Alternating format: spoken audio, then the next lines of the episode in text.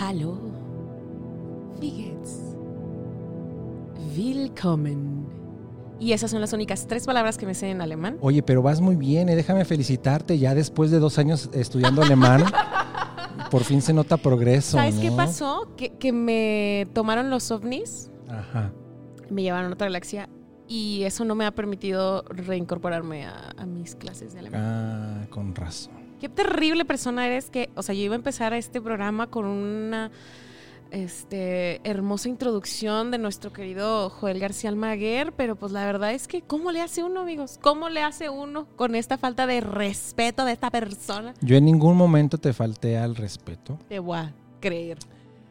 eh, Te pues, felicité, pero si lo logras te entender. felicité, exactamente, exactamente.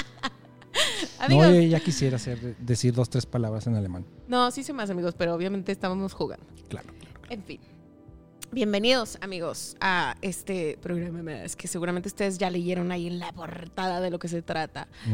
El, el renacimiento de los aliens. Y para este episodio tenemos a invitada a, a una especie de fuera de este planeta, es un, es un alien.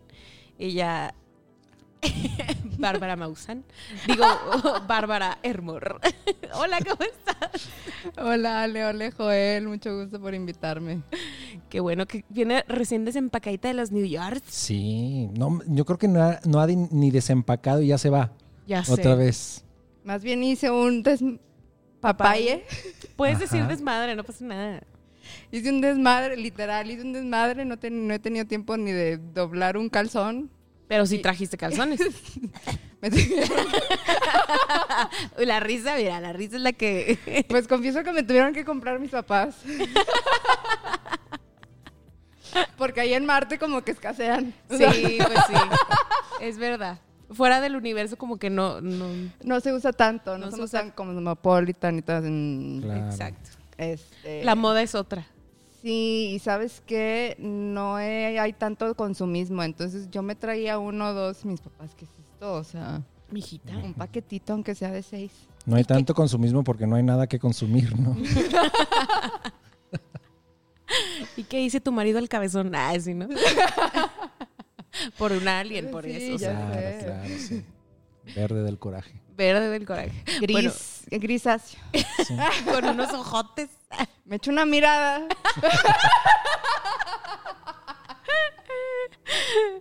Ay, ¿por qué nunca podemos ponernos serios? No sé, yo creo que porque este es nuestro escape. Yo, este creo- es nuestro lugar feliz. Sí. yo no los escucharía. si se pusieran Silencio serios. de- incómodo. Ah, ah, ah. Ah, ya, ya entendimos. sí. Ok, igual y yo de que crrr, se escuchó. ¿Escucharon? Si usted, Sí, regrésenle, se- regrésenle se al minuto corazón. 2.33. Ahí se escuchó cómo se rompe mi corazón Ah. y el de Joel. Lo que queda del de Joel. Los reconstruí y según la técnica del kintsugi es más fuerte. Ah, perfecto. Mm, Arigato. ¿Reconstruiste qué? ¿Los calzones? Los corazones.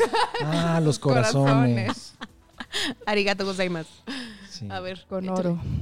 Pues tenemos hoy un tema muy interesante. Ya pónganse serias, por favor. Eh, sí.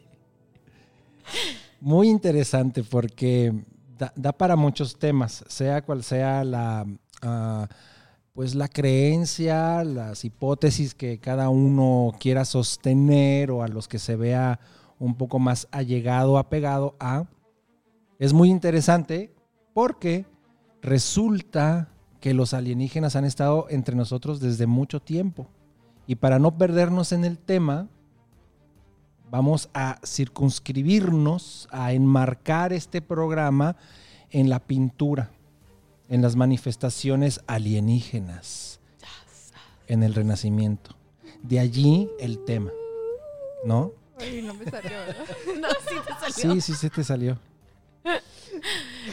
En el tema de las pinturas. Exactamente. Bueno, hay en otros, la pintura rupestre tiene algunos eh, elementos que nos ayudan a pensar que creían en seres eh, más allá de, de este mundo, etcétera. Pero para no perdernos demasiado, la pintura en el Renacimiento, bueno, un poco desde la Edad Media eh, y, y en el Renacimiento tiene manifestaciones en sus obras que demuestran, según los amantes de estas teorías de la ufología que los alienígenas, que los extraterrestres, que los ovnis han estado entre nosotros desde siempre y dictan las leyes de nuestro mundo. Hay otras explicaciones más verosímiles, hay otras explicaciones que tienden más a lo simbólico y creo que aquí está el, eh, la respuesta a este programa del día de hoy que nunca tiene respuestas.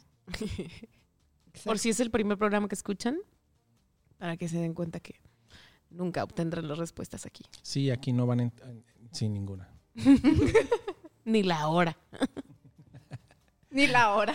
Sí, ya sé. Entonces tenemos varias pinturas, ¿no? En, en- en el arte que, eh, según los estudiosos, representan ovnis. Y comenzando con la Virgen María, con el niño y San Juanito, de Domenico Ghirlandaio, que es un hombre pilar en la pintura del Renacimiento, donde se muestra a una mujer, a la Virgen, con dos niños, y allá en el fondo, muy en el fondo, un pastorcito mirando las estrellas, ¿no? Y dentro de esas estrellas, una gran bola entre amarilla, Azulita. resplandecente, resplandeciente. Y entonces dicen, ah, no, es que el pastor allá a lo lejos está viendo a los extraterrestres. Es un ángel. Es un ángel. Puede que tenga una, que sea un La- ángel. La figura del ángel eh, tiene mucho o, o poco, como lo quieran ver, de alienígena, porque es un ser que viene del cielo. Exacto. Y además que, que, que no. Enfriega como Lucifer también. Sí, y como Dios. vámonos. Lucifer bajó, mira, así. Ay, Juelito, de veras. Exactamente, o sea, los ángeles pueden tener diferentes eh, formas y, y como los decimos, no, es que ese no es un ángel. ¿Y cómo sabemos cómo es un ángel? O sea, son meramente represe- representaciones simbólicas de lo, que, de lo que es un ángel, ¿no?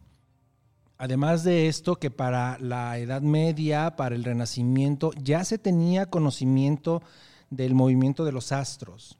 Y ya se sabía que había cometas y que había tal y tal, y los observaban en el cielo, pero así como sucedía con otros fenómenos de la naturaleza o con otras, digamos, características del hombre en la tierra, se creía que era algo simbólico, que representaba algo, que traía ciertas, eh, ah, digamos, significados, y no nada más era una piedra pasando por el espacio.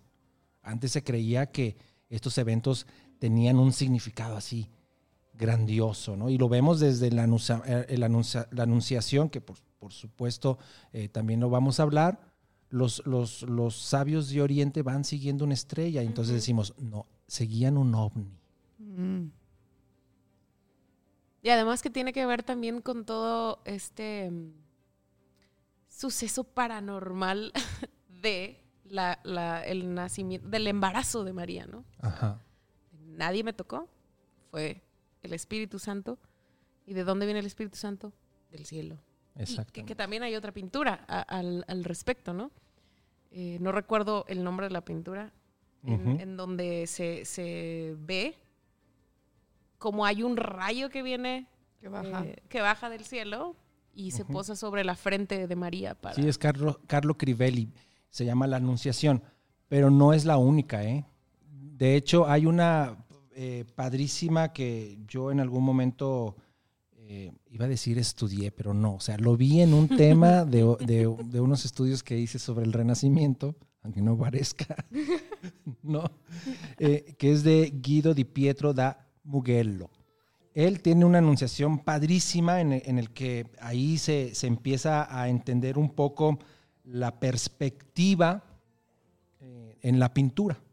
La, eh, la perspectiva, esta sensación de profundidad en el arte, si bien se desarrolla, no aparece en el Renacimiento de, de un día para otro, sino que es un desarrollo en- en- en- en el arte. En el Renacimiento con Brunelleschi, Masaccio y todos ellos, sí que llega a tener entonces eh, un, un resultado matemático bien, bien logrado para lograr esta profundidad en las pinturas que antes no se obtenía. Vemos las pinturas en Edad Media y son como planas, ¿no? Eh, los, los, hombres igual, o sea, son como muy planos en, en dos dimensiones. Y en el Renacimiento no. Y esta pintura es muy interesante porque sí se ve la anunciación, se ve un rayo de luz que entra, pero nosotros podemos decir, oh, hay profundidad, está al fondo del edificio, está el bosquecito allá atrás, un jardín, y eso es lo magnífico de esas pinturas, no que haya entrado un rayo en el cuarto para darle la anunciación de, a María o para eh, haberla eh, concebido, ¿no? ¿Cómo se? Fecundado. ¿Verdad? Eso es, lo, eso es lo maravilloso. Ahora en las pinturas lo que se busca es lo simbólico, no lo literal, ¿no creen? Claro, además eh, todo lo que rodea a cualquier religión está llena de símbolos y de, signos. Y no puedes tú entrar, salvo que estés platicando con el artista, en la mente de una persona y saber el por qué puso ahí el, digo, habrá eh, quien escriba o describa sus, sus pinturas en la actualidad como dejando una referencia, pero pues no, no, no es algo que puedes meterte en la cabeza de, de, o sea, de, de, la época, ¿no? De los, de los artistas, de saber específicamente por qué pusieron ese objeto eh, en esa parte de la habitación, no hablando específicamente de esto, sino de cualquier pintura, ¿no? O sea, o por qué, o qué significa. Es como, como los tatuajes, ¿no? Pues a veces nada más lo pusieron porque lo querían poner, o sea, no todos los tatuajes significan algo, ¿no? Muchas personas que se tatúan dicen, o sea, solo me quería rayar, no, no. Pero ¿qué significa? No significa nada, es una fresa X, punto, ¿no? Es un infinito. Yuya. Ay, mi Yuyita hermosa. ¿Tienes algo que añadir, Bárbara? Nos estás viendo así como raro. Sí, como que nos está odiando. No, claro, como creen, no. Los amo. a pesar de sus deficiencias. A pesar de que no conocen nada y ahorita se le empieza a hacer la cabecilla así. Y luego me voy a elevar y me voy a ir al cielo. ¿De dónde no? Magda, Magda, ¿o con quién era la que se fue al cielo de 100 años de soledad? ¿No era Remedios la Bella? Remedios no, la sé. A ver los que hayan leído Cien años de soledad hace poquito y se acuerden. Ahí déjenoslo en los comentarios, por favor. Algo que añadir, pues sí, digo, continuando con lo que dice Ale, que hay objetos, pero muchos de esos objetos se les adhiere como esta connotación que es, la divinidad, o sea, que es Dios. Y es casualmente, es lo que nosotros conocemos desde siempre como un, o sea, se ve un platillo volador. O sea, tú no, o sea, ahora sí que no puedes decir es una naranja. O, es, o sea, sí se, se ve muy bien definido lo que hasta el día de hoy se representa como un platillo volador y que se supone que es la divinidad y, y, está dando como que esta bendición o dándole la luz o la no a, a María o entonces es como ¿por qué? O sea, ¿por qué esta representación específicamente de lo que todos identificamos como un platillo volador o un ovni, que es la divinidad, es el que está, pues, como que como el dios ahí. De hecho, hay teorías, ¿no? Incluso sectas que, no me quiero reír, que, pero es que sí me quiero reír, que tienen esta teoría de, es que Dios o sea, todo, todo, eh, Jesús era un alien y bajó y vendrá nuevamente por nosotros. Y se preparan para que la madre, ¿cómo se llama? ¿Tierra? Eh, no, o sea, para que la... ¿El apocalipsis? No, ¿cómo, ¿cómo se llama? Para que la nave madre vuelva por nosotros y etcétera. O sea, en la actualidad, no nada más esta secta famosa de... Los rebelianos. Pues sí. Hay muchas teorías y creencias al respecto de que Dios en realidad es como, pues sí, o sea, un ser que bajó del cielo y pues qué quiere, o sea, ¿quiénes son los seres que vienen del cielo? Pues los alienígenas. Claro. Y yo, por ejemplo, estudiando las tablas sumerias, que, que más o menos estoy vaya haciendo como un estudio de la Biblia y el Corán y la Torah y yéndome así como que para atrás de dónde viene todo esto. Y pues hay muchos investigadores que apuntan a que todo viene desde Sumeria, o sea, de los sumerios y de las tablas y toda esta escritura cuneiforme que fue la primera escritura que eh, existió, que, eh, que el hombre actual conoce como inicio de la historia. Y en esos textos te describe como seres alienígenas, exteriores, vienen aquí, o sea, y es el grupo de los Anunnaki, donde empiezan a organizar y a crear el mundo. Sí, pero digamos que esto, dos cosas. Esto está en varias culturas, incluso en el Ramayana se ve así como la lucha en el cielo, ¿no? Y te están dando y los se van en, naves, no sé qué. Eso por una cosa. La anunciación, si vienen los ángeles, descienden, porque es como de, ir de lo alto a lo bajo, ¿no? Es como, como, como que las grandes aspiraciones están hacia lo alto. Entonces, si algo viene de arriba, tiene que ser sagrado, tiene que ser divino, tiene que venir del cielo, no del subsuelo. Entonces, creo que ahí esa, esas relaciones son, eh, digamos, muy naturales que nosotros tendamos a pensar que lo positivo y lo divino viene de arriba, por un lado. Y, por otro lado, sí, o sea, son objetos ovoidales, por así decirlo, pero pues nosotros le damos esa connotación, a lo mejor durante muchos momentos en la historia le han dado esa forma, pero no están iguales. No, no están iguales. Hay unos que medio se parecen y otros que no. Entonces ahí nosotros con este asunto de la pareidolia y tal, tratamos de encajar en estos patrones algo que queremos que tenga cierto sentido, cierta congruencia. Pero si vemos en, la primera pintura que mencionamos ahorita, si, si nosotros nos... ajá, en realidad, en, y, y en la segunda de la Anunciación, en realidad, alrededor de ese de, ese objeto volador o boidal o digamos suspendido en el cielo se ven ángeles, ¿no? Y se ve como, como una nube que, abre, digamos, el cielo y es por donde entra el rayo de la concepción divina, etcétera. Si le damos esa interpretación, entonces me parece más lógica, claro, de acuerdo a los textos sagrados, ¿no? Porque entonces no se sale de la connotación eh, que, que dan algunos libros. Pero, por ejemplo, también en la Biblia también viene que los ángeles bajaron y se mezclaron con las mujeres y crearon gigantes. Sí, está totalmente también este, este, este asunto de Lilith, ¿no? Como es la que, la prometea de, digamos por así decirlo, del hombre, ¿no? la, que le enseña todo al hombre y no fue, no fue, Eva. Por supuesto, hay, hay, muchos mitos, hay muchos relatos que están, digamos, eh, eh, paralelos a las escrituras que nos ayudan, digamos, a darle cierta congruencia y entender por qué. Pero evidencias de, gigantes o de ovnis en realidad pues no ha habido. O sea, sí ha habido. No, a ver, vamos a ponerlo claro. Está poniendo bueno, ¿eh? Desde Jaime Maussan. no, de antes. A la fecha ah. ya tenemos multitud de de, cámaras alta definición y sí, seguimos viendo los mismos tristes videos ahí todos pixeleados que no se ve nada. No, por Dios, ya muéstrenme uno en alta definición. O a lo mejor habríamos que, eh, coincidir en que sí hay unos seres de inteligencia superior y que precisamente por esa inteligencia superior no hacen contacto con nosotros, ¿no? Porque Exacto. ¿Para qué?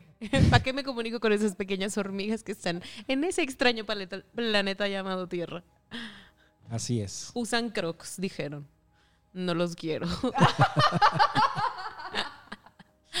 no, sí hay mucha. Yo, yo que he estado como medio metida en esto porque confieso, como le estaba comentando a Ale al principio, yo no creía era bastante escéptica y me daba mucha risa Jaime, Jaime Maussan y alguien que creía en aliens era como que, como que esta persona está loquita, ¿no? Entonces, luego, no sé si me pegaron la locura, me contagié.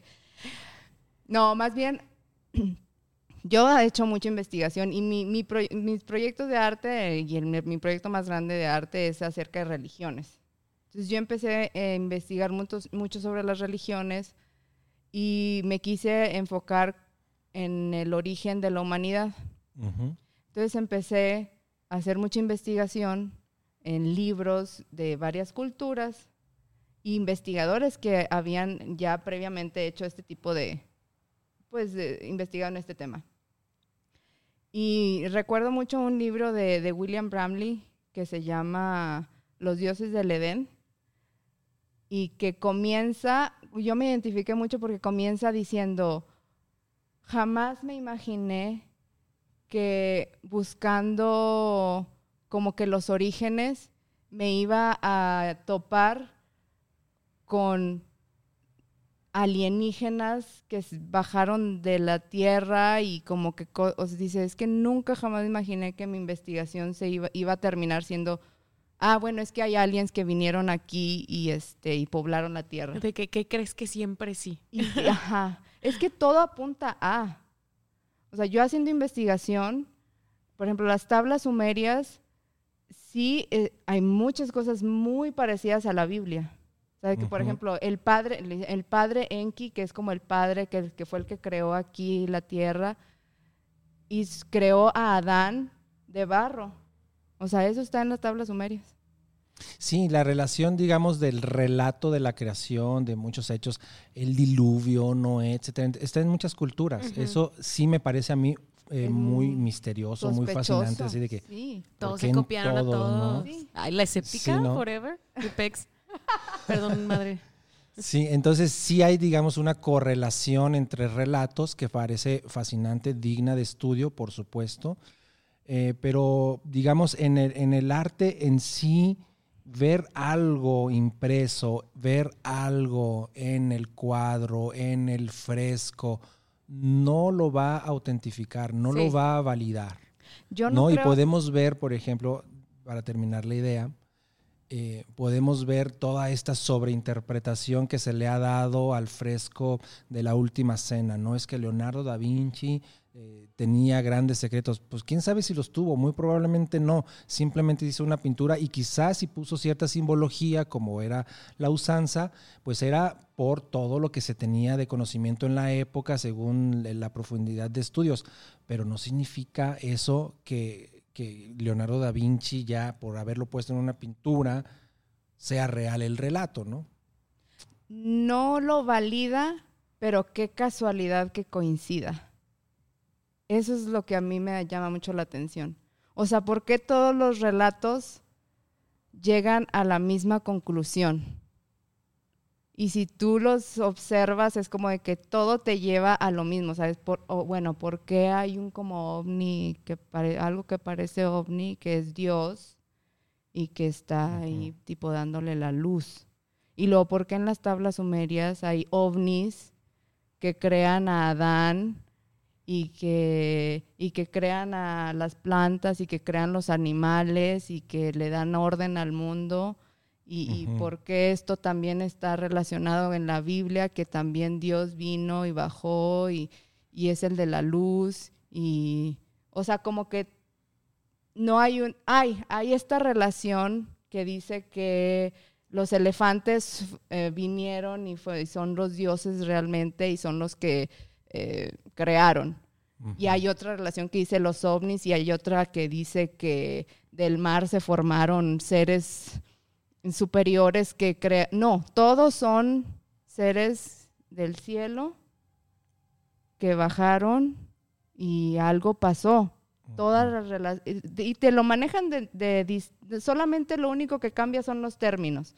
O unos te manejan aliens, o unos te manejan seres del cielo, o unos bajo de, de las estrellas, seres de otros, de otras sí, es- eh, constelaciones, pero todo apunta a lo mismo en el discurso diverso. O sea, el discurso es el diverso, pero apunta todo a un... Eso es lo que a mí me parece muy curioso que ahí sí fue como de que, a ver, yo aquí tengo que investigar, a ver, o sea, ¿qué, qué se trata todo esto? ¿Por qué los hindús también tienen esa filosofía? ¿Por qué los budistas también tienen esos relatos? ¿Por qué los cristianos tienen esos mismos relatos? ¿Por qué en los, de, si me voy al inicio, que según, el inicio según, ¿por qué los sumerios también tienen ese mismo, o sea, los, lo mismo, nada más con términos diferentes? Yo me parece que, tiene que ver un poco con lo que hablábamos en, el episodio pasado, con respecto al desarrollo del cerebro, a esta necesidad del ser humano de darle explicación a lo que ve, a lo que no conoce. O sea, ¿por qué son todos, eh, eh, no sé, objetos que están en el cielo? Porque, pues, como es algo que no puedes ver, así como el fondo del océano, podemos conocer lo que existe en la Tierra porque lo vemos, lo probamos, lo olemos, lo podemos tocar. Pero lo, que está en el cielo, lo asamos los fines de semana. Qué grosero, Juelito. Dejen pasar el animal sagrado que es la vaca. Este. Mm, eh, eh, eh, lo que no conocemos, pues tenemos que imaginarlo, ¿no? Lo que sí es gracioso es como dices, o sea, ¿por qué tiene que ser algo ovalado porque tiene que ser una bolita. Yo creo que tiene que ver porque a alguien se le ocurrió y alguien más lo copió. O sea, esta memoria fotográfica o ancestral, o sea, de, cosas que, que, sabemos, que no sabíamos que sabemos, ¿no? O sea, de, que se van desarrollando, que van quedando en la, en la, en la evolución, ¿no? O sea, ¿por qué caminamos? ¿Por qué los bebés intentan levantarse? ¿Por qué no siguen gateando toda su vida, ¿no? Pues porque hay una evolución y vamos pasando. Igual el cerebro, ¿no? O sea, quedan esas cosas que a lo mejor hay alguien en los primeros hombres en las cavernas se le ocurrió que algo venía del cielo porque estaba lloviendo o porque simplemente estaba sentando, estaba sentado en debajo de algún helecho o de algo así, de pronto cayó un mini fruto y entonces, bueno, no, no había tantos frutos en aquella época, no sé, la verdad, la verdad, ¿para qué les miento? Pero, o sea, eso me refiero, ¿no? O sea, algo que venía de otro lado, pues, ah, pues de allá arriba. sí, pues, los astros son redondos, ¿no? Exacto. Circulares, pues, ¿qué es lo que va a estar en el cielo de esta manera? Está aplastadito. está, está, está, aplastadito. Sí es fascinante, a mí me fascina este tipo de relatos porque sí se encuentra una correspondencia. Eso me parece así interesante. Ahorita estamos hablando de pintura del Renacimiento, eh, el bautismo de Cristo, las anunciaciones, San Juan Bautista, la crucifixión de Cristo, etcétera, pero también están en, en, en en, los jeroglíficos, en la piedra, en la pintura japonesa del periodo Edo, etcétera. Entonces, sí está en todos lados. Eso es totalmente real. Ahora, ¿no será entonces una necesidad de tener una esperanza en, en, en, algo ajeno a nosotros, así como fue configurado el Apocalipsis eh, o los apocalipsis se entienden como esta fuga del presente en el que depositamos toda nuestra esperanza, nuestra venganza, nuestra justificación del sufrimiento actual en una justicia futura, ¿no? Eso es en principio un apocalipsis, ¿no? Creer en que todo va a ser solucionado en un gran juicio, etc. Y esto es fascinante también porque permite a las sociedades actuales someter, porque el sometimiento es necesario, es la justificación ética para que en un futuro sea reivindicado yo como pueblo oprimido, ¿no? Esta esperanza en algo venidero no es lo mismo que nos pueda suceder en, caray, o sea, no quiero sentirme solo en el universo, tiene que haber algo más. Claro, ese dicho que dicen que qué miedo que haya algo, pero qué, qué terror que estemos solos. Exacto. Ay, sí. Ahora, nos separan apenas un punto uno por ciento o algo así de los chimpancés, ¿no? En, el, en, la conformación del ADN y nosotros los sometemos y matamos y ellos no tienen, digamos, ningún poder sobre el ser humano. ¿Qué pasaría, dice eh, Tyson, este pensador eh, y, científico, em, si apenas esa diferencia genética se mostrara hacia arriba con alguien que viene del espacio, pues nos, iría de la fregada, ¿no? Pensamos que va, va, a llegar alguien y ah, vamos a hacer contacto y vamos a tocar unos soniditos este, en un teclado para comunicarnos con y ellos. El vato así de destruyan esto, por favor. que se acabe la humanidad. Y mandamos a las variaciones de Glenn Gould y los Beatles, no sé por qué, al espacio para que si algún día alguien los encuentra, sepa que somos una civilización eh, desarrollada y qué carajo, a lo mejor van a decir, ¿quién, ¿quién rayos fue Bach? ¿Qué es esto? No. Ajá, sí, Nosotros claro. pensamos que somos la cúspide del desarrollo de la inteligencia. Pues no, O sea, no. ¿Verdad? Yo sí creo que Oye, estamos leyendo solos, la- las pero cartas de, de Mozart con su prima, todas escatológicas. ya sé, Los aliens de que, este, qué asco, vaya, mátenlos. ya sé. Mozart era de Monterrey.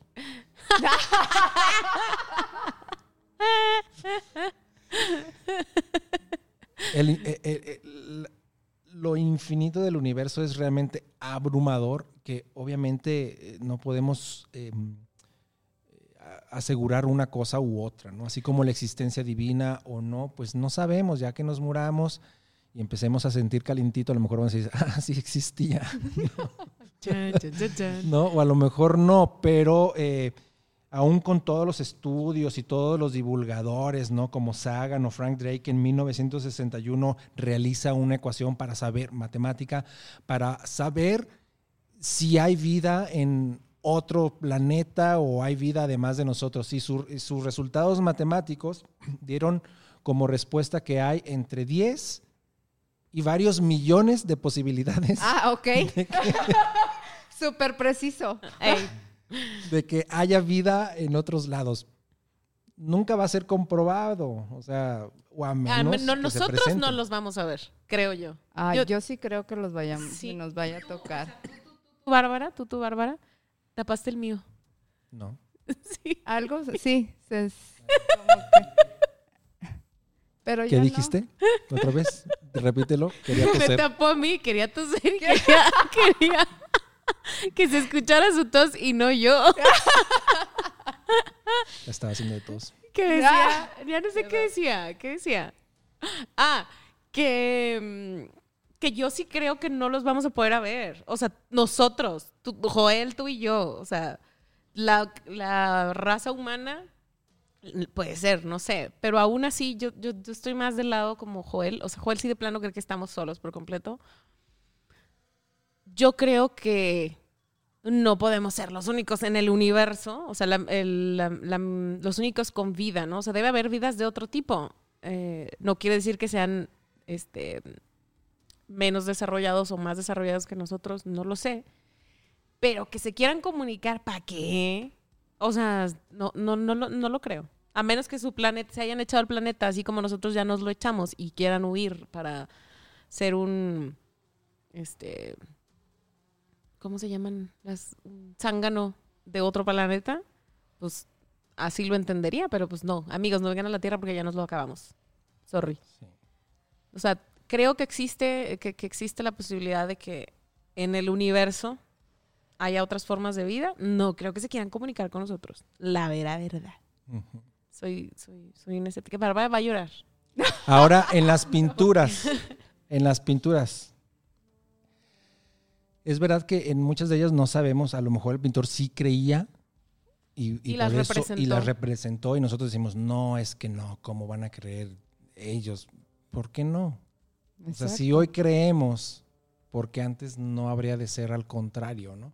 Pero por mucho que estén en el, en el renacimiento, en los primeros, eh, digamos, milenios, dos milenios antes de Cristo, pues como quiera estamos súper lejos de la raíz de todo. O sea, estamos más cerca nosotros de Cleopatra que Cleopatra de las pirámides, ¿no? Y de, de- de la creación de las pirámides. O sea, es una cosa absurda la, la- la proporción tan pequeña en la que el ser humano ha estado dentro de la historia Claro. para creer que, Sí. que somos más inteligentes o más desarrollados que los hombres del Renacimiento. Por supuesto que no. No, no, no. Te- seguimos teniendo las mismas eh, preguntas sin responder que han tenido los grandes filósofos, ¿no? Salvo que ahora en lugar de estar debajo de un platanar como los filósofos griegos, pues estamos enfrente de una computadora peleándonos por Twitter, ¿no? Y ya. En los comentarios de Facebook. Con señoras. Y piolines. Claro, por supuesto. Pero es de gran belleza poder encontrar estas em, formas de expresión o estos símbolos en, en, en la pintura. O sea, y queda abierta la pregunta. O sea, no, es una pregunta, insisto, que no se puede responder, ¿no? O sea, ¿por qué están ahí? ¿Por qué el pintor lo, lo, lo colocó en esa parte? ¿Porque creía en los aliens? ¿Porque los vio? ¿Porque él mismo era un alien o fue raptado por los aliens y les dio, le dio ese, esa habilidad para la pintura?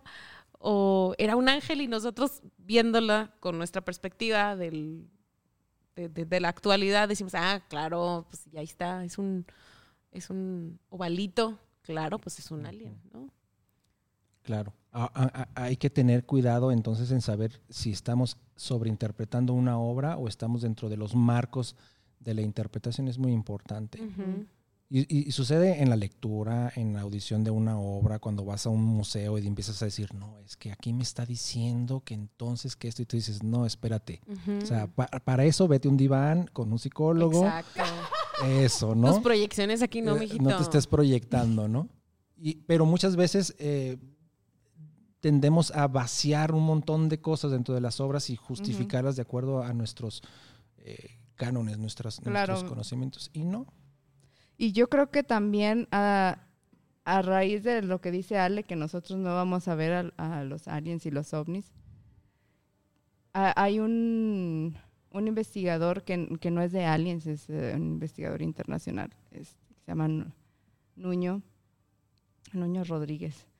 Y él dice, volverán los gnomos a los, a los bosques.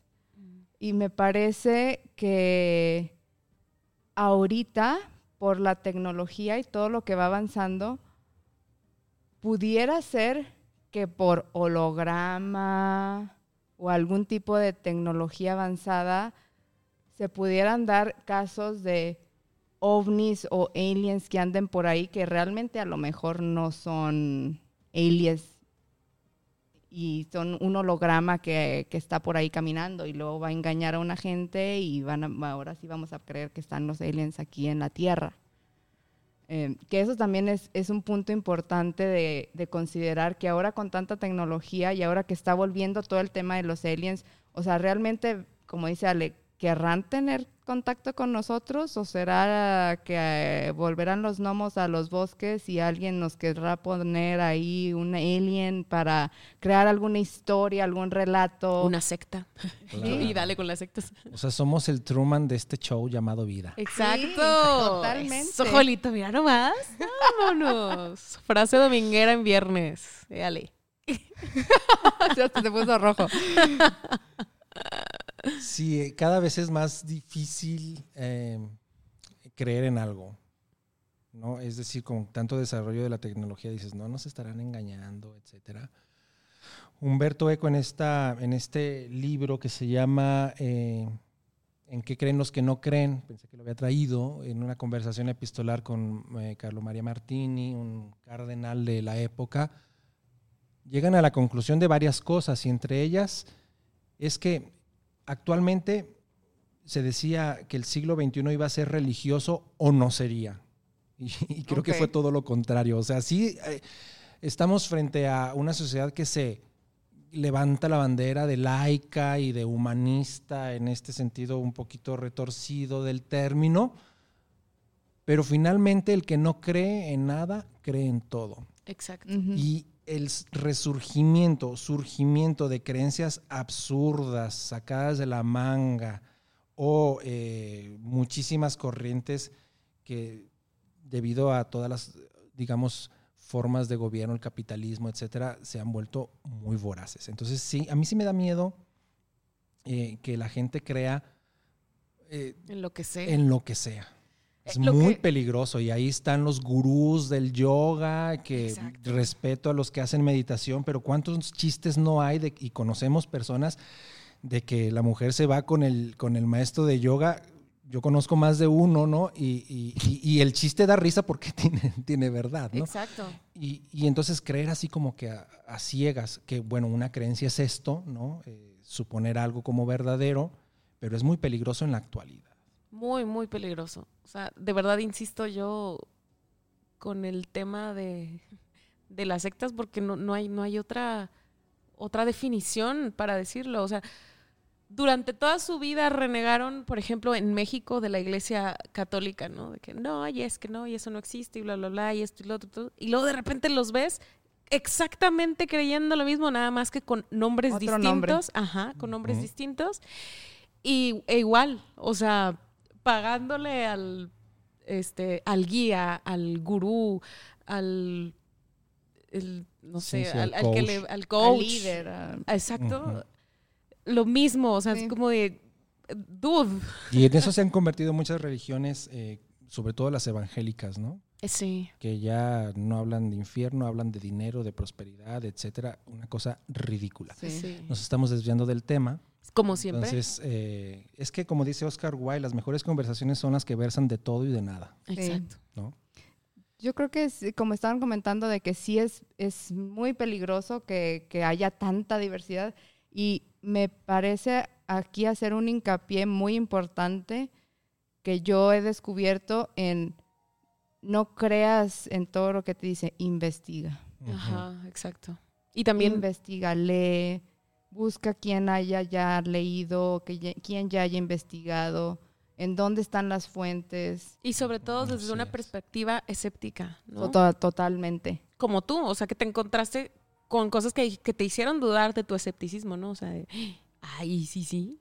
Sí. O sea, quedarte con, con, Y es que hay muchas investigaciones. Yo me he topado con muchos investigadores. Está Linda Montenhau, que ella es, o sea, ella se ha dedicado por muchos años en la investigación de, de alienígenas porque ella estuvo en, en, donde fue, donde se estrelló esta nave. Ay, se me fue el nombre. ¿De Malasia? No, aquí en Estados Unidos. Hablas de Roswell. Roswell, sí. Ella estuvo, ella era como reportera y fue a, al, a la, al donde estuvo la caída y empezó hacer como una investigación del caso y se dio cuenta de, de cosas que, que, no cuadraban y muchas cosas que ella decía, bueno, es que es esto y no la dejaban sacarlo y empezaron a, a andar detrás de ella y le empezaron a perseguir y ella era como que, ¿por qué? O sea, ¿por qué me empiezan a perseguir? ¿Por qué no quieren que salga la información? ¿Por qué todos los testigos los callan, los matan, los... ¿Qué está pasando aquí? Sí, y el, el dinero, la gran cantidad de dinero que hay detrás, dices, ok, hay, hay, una investigación seria o una... Algo que no... Una, ¿cómo se dice? Diríamos, una pues sí, una, una necesidad de, de, sacar verdades o conclusiones seria que los lleva a, gastar muchos miles de millones. Entonces dices, ok. Sí, o sea, hay una eh, mucha hambre y, todos dicen que, quieren que hacerle bien a las personas y que no haya hambre, pero con el dinero que, por ejemplo, eh, eh, hacen para las investigaciones en cuanto a este tipo de, de sucesos, o sea, pudieran alimentar al mundo Sí, pero se acabarían todas las ONGs, etcétera. Ese también es otro tema. Ah, claro, claro, totalmente, sí. Otra sí. minita. Exacto, totalmente. Y, y, se acabarían las ONGs que también ellos manejan para el control de las poblaciones. Sí, entonces. O sea, es todo el rollo de que, ok, entonces realmente si me quieres ayudar y me quieres, o sea, quieres mi bienestar y quieres decirme la verdad, o hay algo detrás que no me estás diciendo lo que hay detrás de nosotros. Bien conspiracionista. Así es. Lo que hay detrás de nosotros es el tiempo. Así es. Que se nos ha ido y agradezco mucho que hayas estado con nosotros, Bárbara. Ay, no, es un placer. muy interesante todos esos temas y créanme que estamos sobrios. Eh, sí, ¿eh? La verdad es que sí. Sí, sí es cero. Es cero. ¿Y eh, tienen alguna sugerencia de libros sobre este tema ustedes? que puedan decirles a nuestro auditorio, sobre todo para que no se queden, bueno, o que les salgan más dudas, mejor dicho, porque aquí no se resuelve nada. Eh, bueno, yo, Los dioses del Edén, de William Bramley, o está también este Graham Hancock, o, o están las investigaciones de Linda Montelhau, y esas las pueden encontrar en Gaia. Muy bien. En la plataforma de Gaia. Ah, la que nos decías, es sí, ahí hay mucha información. Se llama Truth Hunter, este, una investigación y mucho testimonio de todo lo que ella ha recopilado, eh, inclusive audios, em, documentos. Um, y hay, uh, sí, yo creo que ella es una de como que de las que más yo he visto que que se ha dedicado bastantes, bastantes años, tiene mucha evidencia y, y está en Gaia. Muy bien. La pueden, la pueden, que inclusive creo que tiene unos episodios en YouTube, porque ella comenzó en YouTube y luego se, se fue a Gaia. Migró allá, ajá. Sí. Esta es una Maldito plataforma. capitalismo. Es una plataforma parecida a. A Netflix. Ah, ok, muy bien. Y está también el- esta que se llama Ancient Civilizations, que se, ¿cómo se traduciría? Civilizaciones antiguas. También en Gaia, y ahí vienen muchos investigadores sobre el tema. Eh, está Anton Park, que es eh, eh, experto en tablas sumerias. Está Gra- Graham, Graham Hancock. Está también Linda Montenhau ahí eh, en el programa. Está William Bramley también.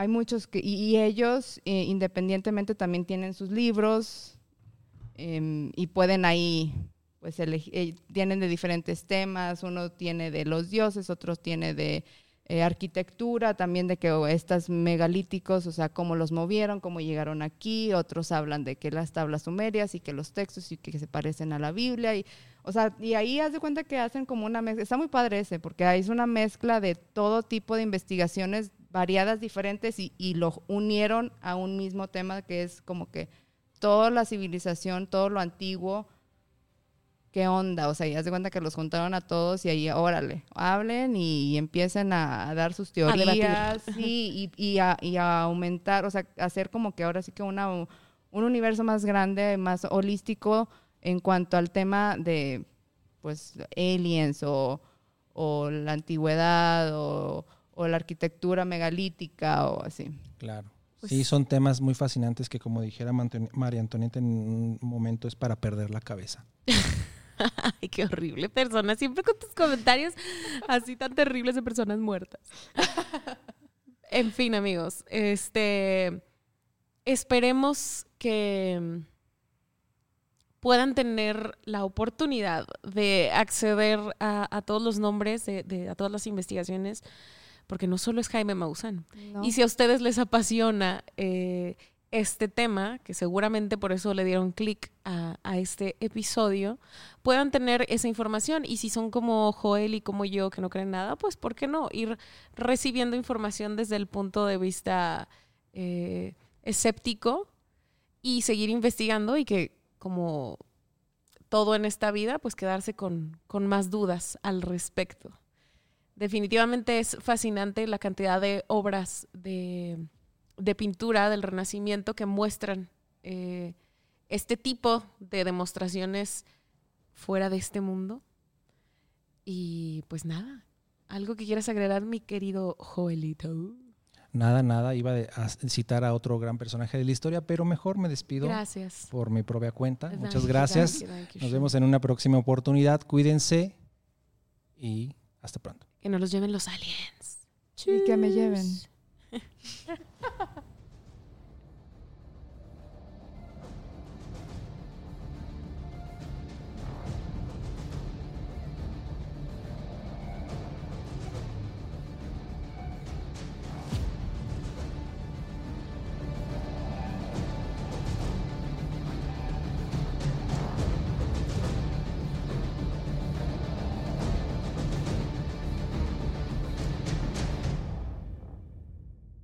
Este programa fue llevado a ustedes por Sala Prisma Podcast. Para más contenidos, te invitamos a seguirnos por nuestras redes.